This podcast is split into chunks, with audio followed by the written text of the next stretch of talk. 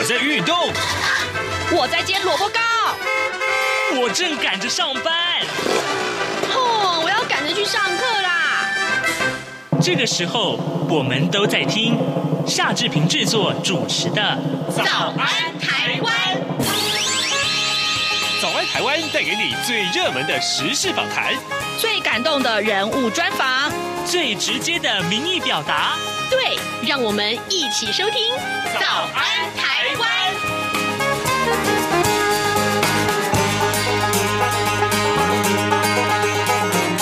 早安台湾，我是夏志平。今天是二零二三年的二月二十一号，星期二。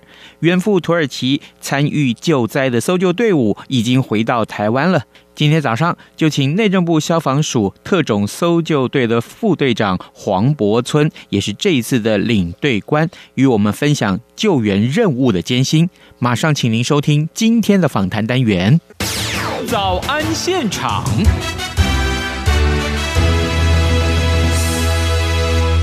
这里是中央广播电台台湾之音，您所收听的节目是《早安台湾》，我是夏志平。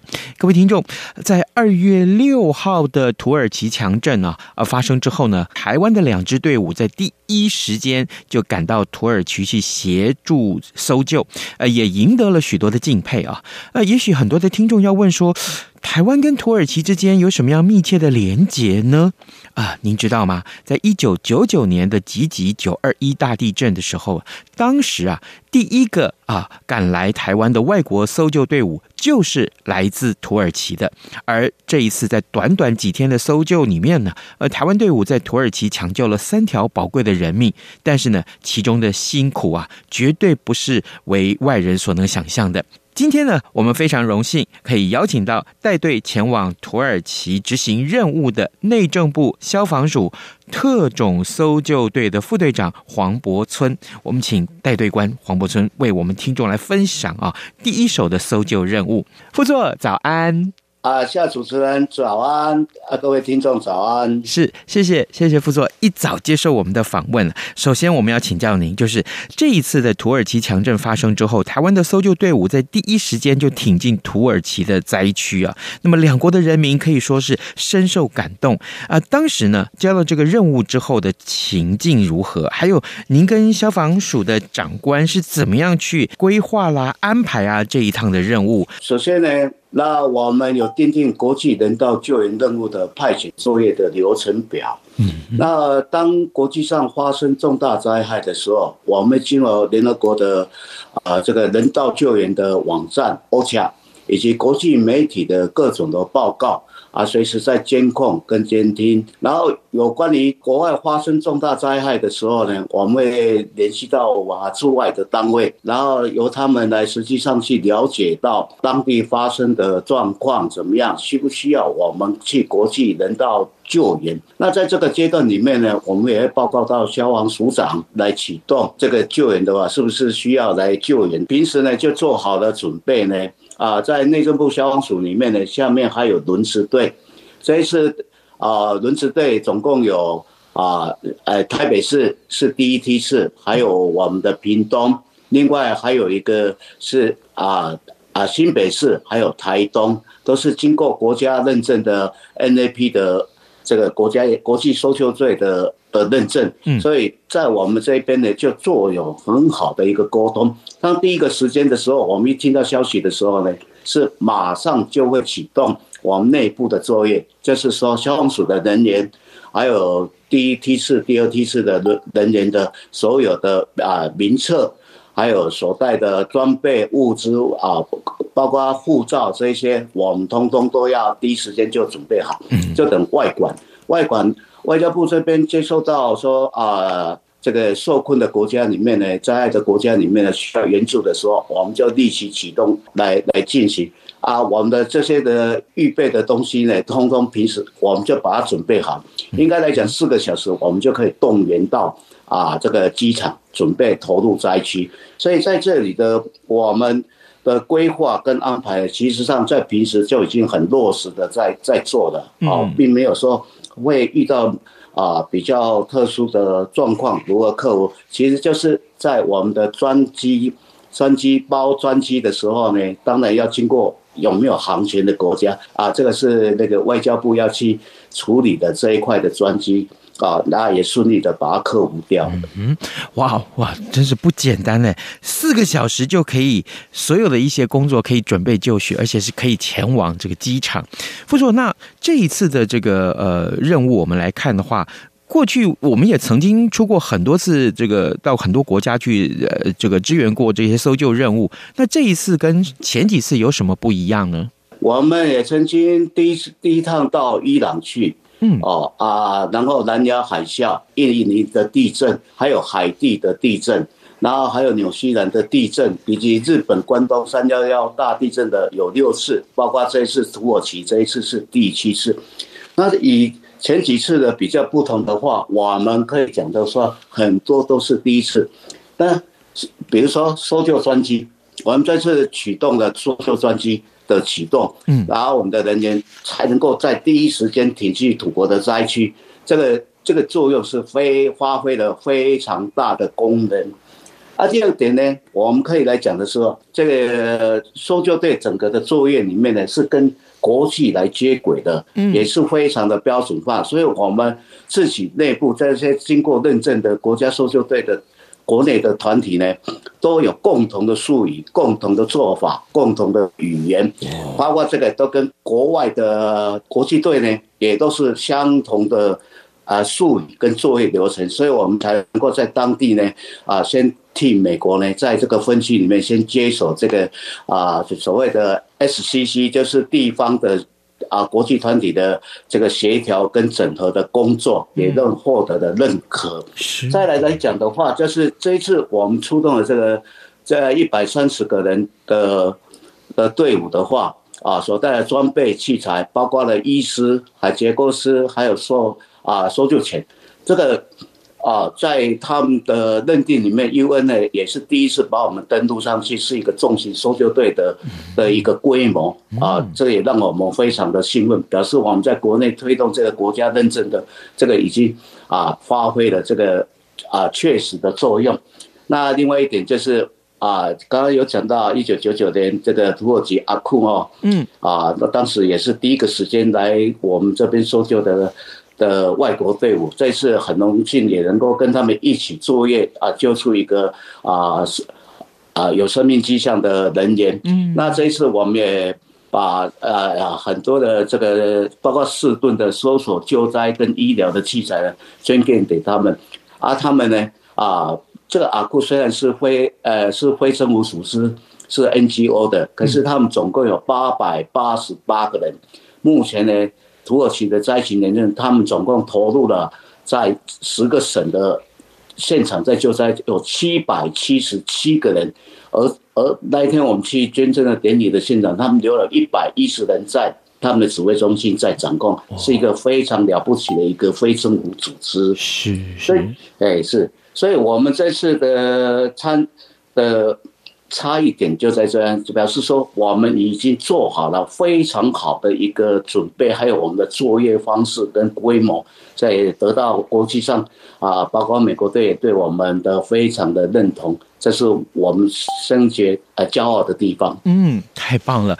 哎，副座，我想因为这个经验啊，很少人有了哈，所以我很想请教你，就是每一回我们在执行任务的时候。当探测仪器发现有人生还，还有就是我们的搜救同仁们啊啊，千辛万苦的从那个瓦砾堆当中抢救到生还者的时候，副总，您的心情是什么？那个时候你的心情是什么？还有就是，你你记不记得第一次你搜救到生还者的时候，那是一个什么样的情况啊？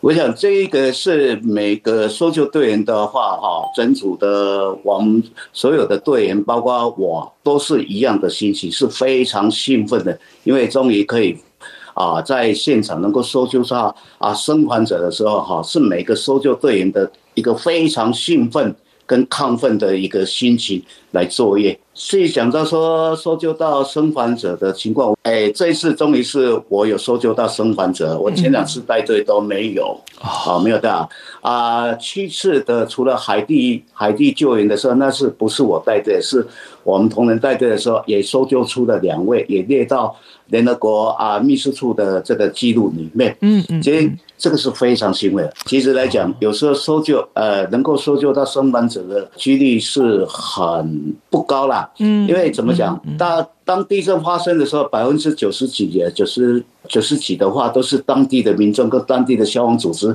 哦民间组织都已经把它救出来。嗯，这只有存在的就是陷入在啊比较深层的或是比较难救的地方，才需要国际搜救队去搜救，利用我们的啊装备跟器材，哦阿姨的搜索定位的方式啊有规模的啊再去把它拯救出来，所以能。搜救到生还者，好像是非常兴奋，也是振奋人心的一件事情。嗯，各位听众，今天早上志平为您访问的是内政部消防署特种搜救队的副队长黄柏村。我们请副座在节目中啊，跟大家来聊一聊这一次土耳其救援任务。到底有跟其他任务有什么不一样？当然，更重要的是这一次呢，呃，副座是担任呃这个带队官啊，所以呢，我们才有这样的机会来访问副座。副座，我我想继续请教你，就是，哎，搜救队伍平常都是怎么样啊？当然我知道这受训的这个呃过程是非常非常严格的哦。那我也想帮民众问一下，呃，很多民众是好奇的，他们要怎么去参与啊？搜救队这边有分为五大任务编组，嗯，一个就。就是管理组，管理组。那管理组呢，他就是要来管理、掌控，说来报到的部队，还有作业的方式，还有分区这个整个的作业，他们有他们的专长，在这一块的训练课程。嗯。另外讲到的就是搜索组跟救援组。嗯。那搜索组呢，就是利用到搜救犬、生命仪器啊、探测器这些，他们来，呃，专门怎么样的确实的。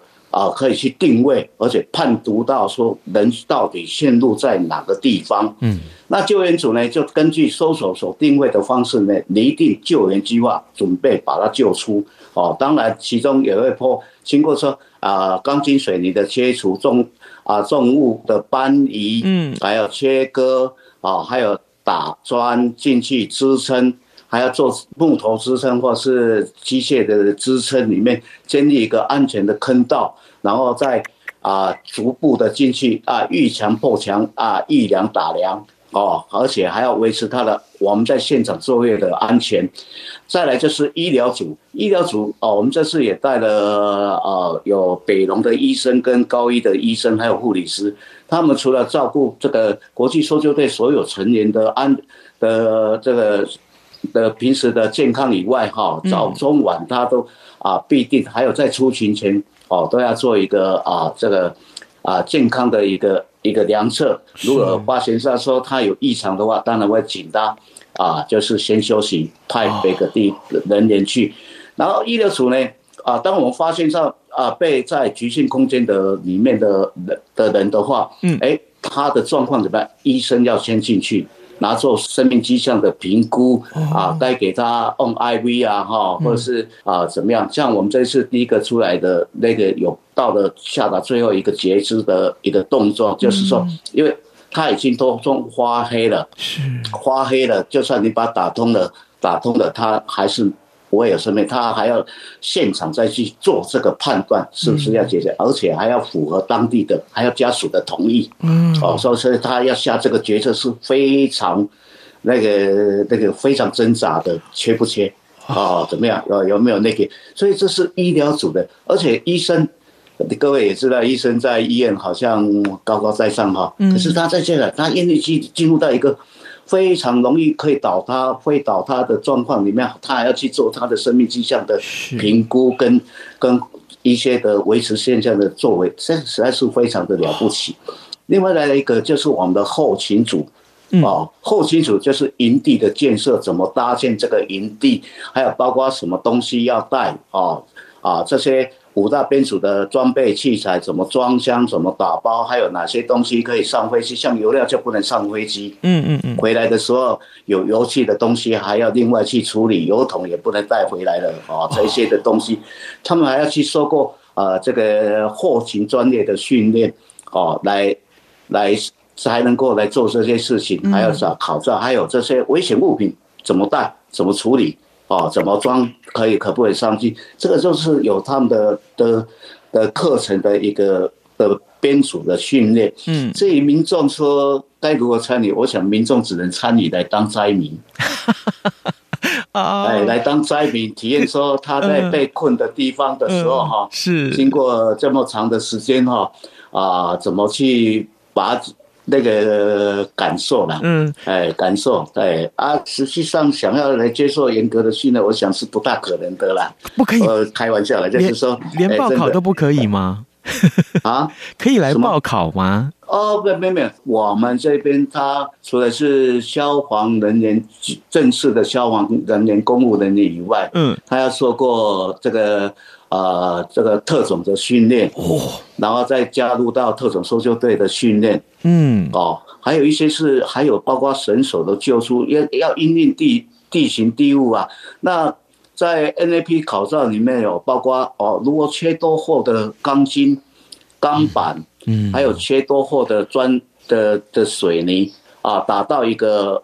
一个可以让灾民很容易出来的状况，因为不一定是在平面，有时候它是在啊地底下，你还用绳索高空作业这样子把人把他脱救出来，安全的送出来，这都是一定的训练，也要有一定的程度了。嗯啊，我想应该是这样子的。哇。真的是从傅作尼的这个答案里面，我可以想象得到，光是训练是这么多的美感哈，南台工美感这么多的这个细节，然后呢，呃，更何况是真正参与在这个救援任务、搜救任务的时候，可想而知是多么的困难。可是傅作。在搜救队伍里面啊，这两支搜救队伍里面，一共有听说有五只训练有素的搜救犬，对不对？他们是一起去前往这个执行任务的。呃，副座，你可不可以介绍一下这个救援犬啊？这个参加任务的过程啊，执行了哪些个任务？他平常怎么去训练它？呃，当然，挑选搜救犬是不是也有特殊的条件呢？这次我们带了五支。啊的搜救犬过去，还有一个兽医师专专全程在照顾他们哈。当然，搜救犬它一定要有一定的实力，它是通过我们 IRO，就是国际搜救犬组织的的的考照，它才能过来参与这个国际。它要有一定的能量啊，比如说，其实狗它并没有说啊什么品种啦，嗯，没有特别的品种，可是有些狗。哎，野性太大或是什么的话，啊，训练起来你会花费比较多的时间才能够把它去啊训练好，嗯，哦，那当然啊，狗要从小它属于一种好吃好玩好动嗯。的性格，是，然后从。啊，出生的时候就要去观察他啊，他的行为作为，然后一个月他可以达到什么，两个月可以考到什么，三个月可以达到什么，慢慢来到六个月的时候，他准备可以考初级。嗯，那其实受训到十八个月的，他才可以真正去考 IRO 这个搜救犬组织的啊中级或高级。高级完了以后，他分数非常高，才可以参加啊这个更高的 MRT，就是我们所谓的。狗界的世界杯，它才可以啊具有这种 MRT 国际搜救队组织。这个是在 IRO 国际搜救组织，它就可以直接来动员来派这个搜救犬队哦去国外去执行的任务哦。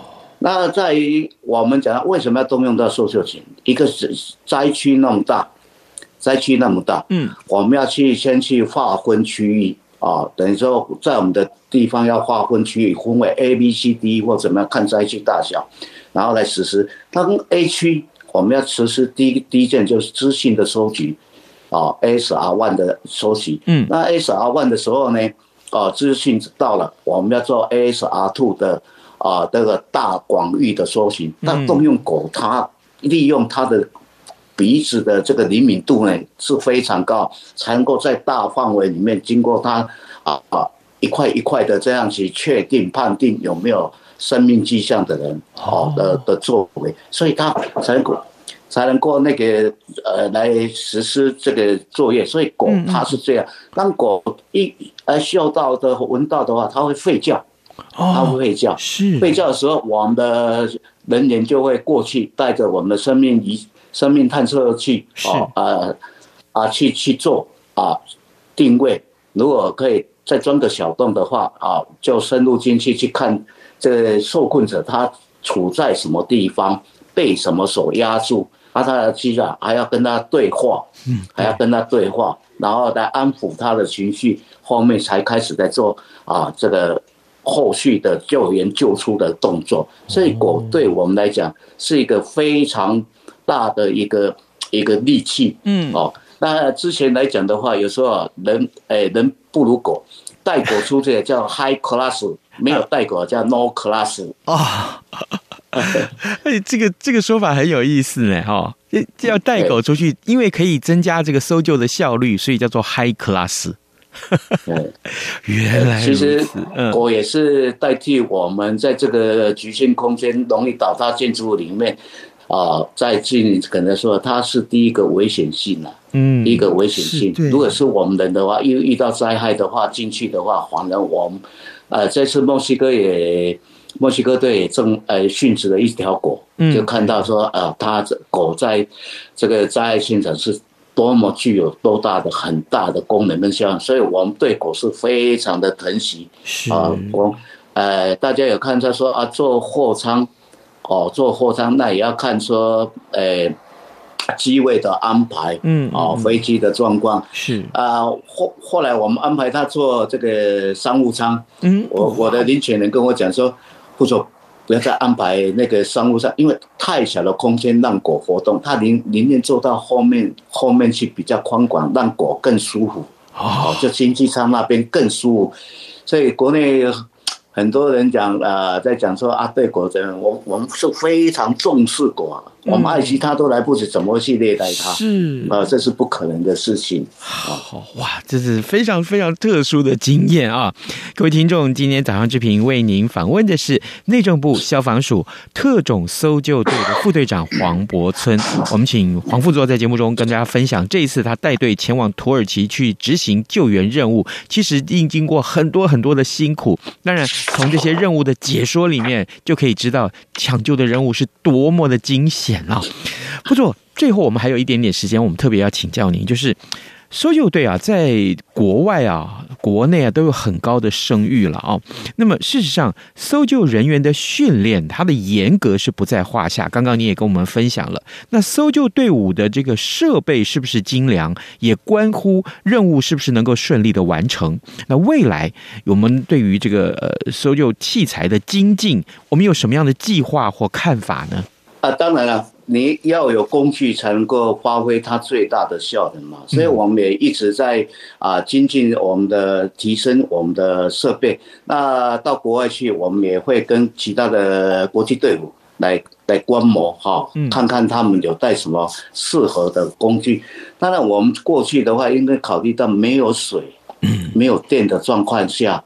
那我们要携带的装备器材的话，哈，就要有所考量，很多都是，呃，像啊、呃、那个混凝土的切割器啦，那个也要水啦，还有钻孔机啊，没有水你就啊、呃、不好作业。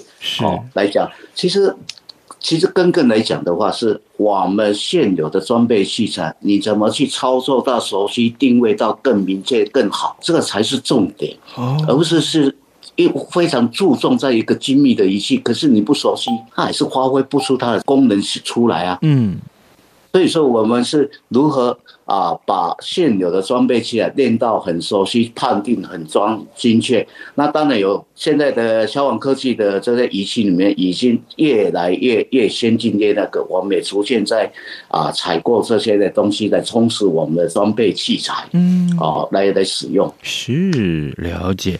好，最后我再想，当然这件事情是大部分的我们的听众最想知道的啊，就是很多人啊。对地震其实是有恐惧感的，那有更多的人想要问说，副座，那地震来的时候，我们要躲在什么地方才安全啊？或者说，我们事先要做好什么样的准备才能够安全呢？我特别啊，这请哦副座再利用这个机会跟我们社会大众们宣导一下，好不好？其实来看哦，国内的在九二一以后，我们的建筑结构是非常的进步了很多。嗯嗯不像在伊朗，我看到的跟土耳其所看到的建筑物会形成千层派的方式啊，哦，千层派的方式。国内的就你你你像围观大楼跟那个的话，它还是除非直接被压死的啦，嗯，不然它还是有很大的一个啊生存的空间。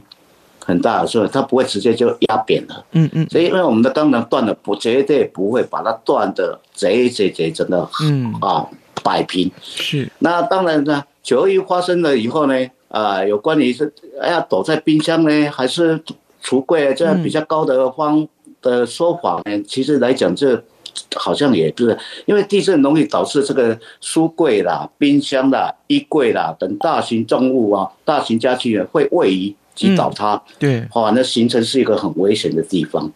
那最好的方法呢，还是要躲进一个比较坚固的桌子底下，先做好趴下，掩护，然后稳住并抓住犄角。最主要就是要保护你头部不要受到伤害。嗯，哦，不要说还是比较安全的部分。哦，那你说平时要做到什么样的防震措施呢？第一点。呃，我们也是位在这个地震带的比较频繁的地地震比较多的地方。那每个家庭最好是平时就要拟定这个家庭的防灾计划啊。你们在这个家怎么避难逃生？哦，避难逃生，然后到收容的处所。那你在这个家的时候，你怎么啊？约定在哪个地方？哦，你的家人要到那边去集合，才知道说有没有人受困在里面，嗯，哦，才能够立即的告诉这搜救人员做第一时间的去去处理，才能够越早的去发现他，哦，越早把他救出。第二点呢，我们刚刚讲的很多的重点，当然了，诶，之前讲说躲躲在冰箱好，为什么？它有食物啊，嗯，可是可它就存活了，嗯，可是这。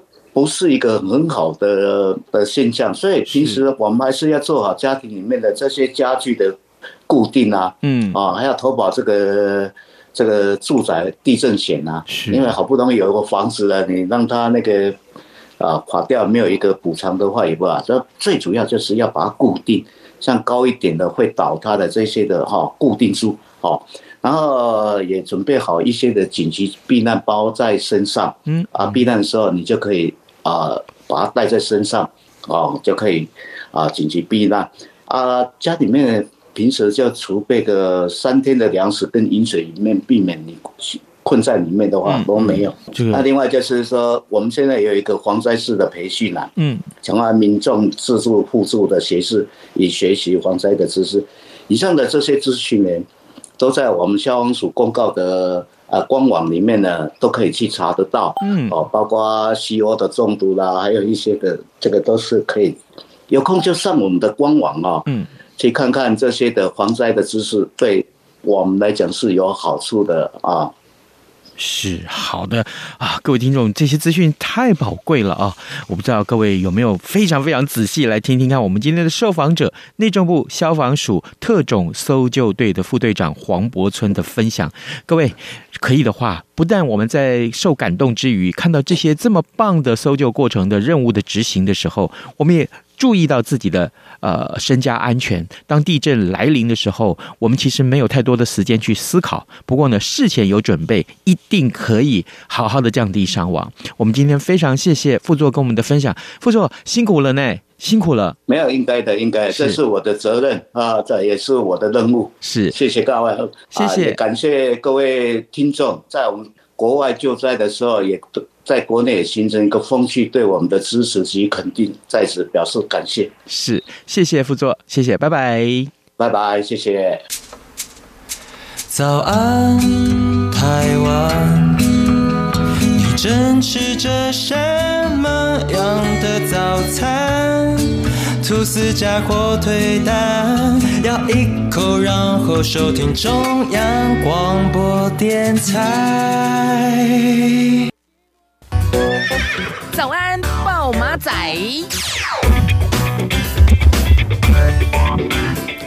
好的，呃，今天最大的新闻可能当然就是这个拜登突然造访啊乌克兰啊，这是俄乌战争届满将近一周年的时候最大的新闻了。好，今天节目时间也差不多到了，志平仍然希望大家能够随时锁定中央广播电台的各节新闻，或者是上到官网来浏览我们的新闻哦。好，谢谢您的收听，咱们就明天再会喽。一样被丢弃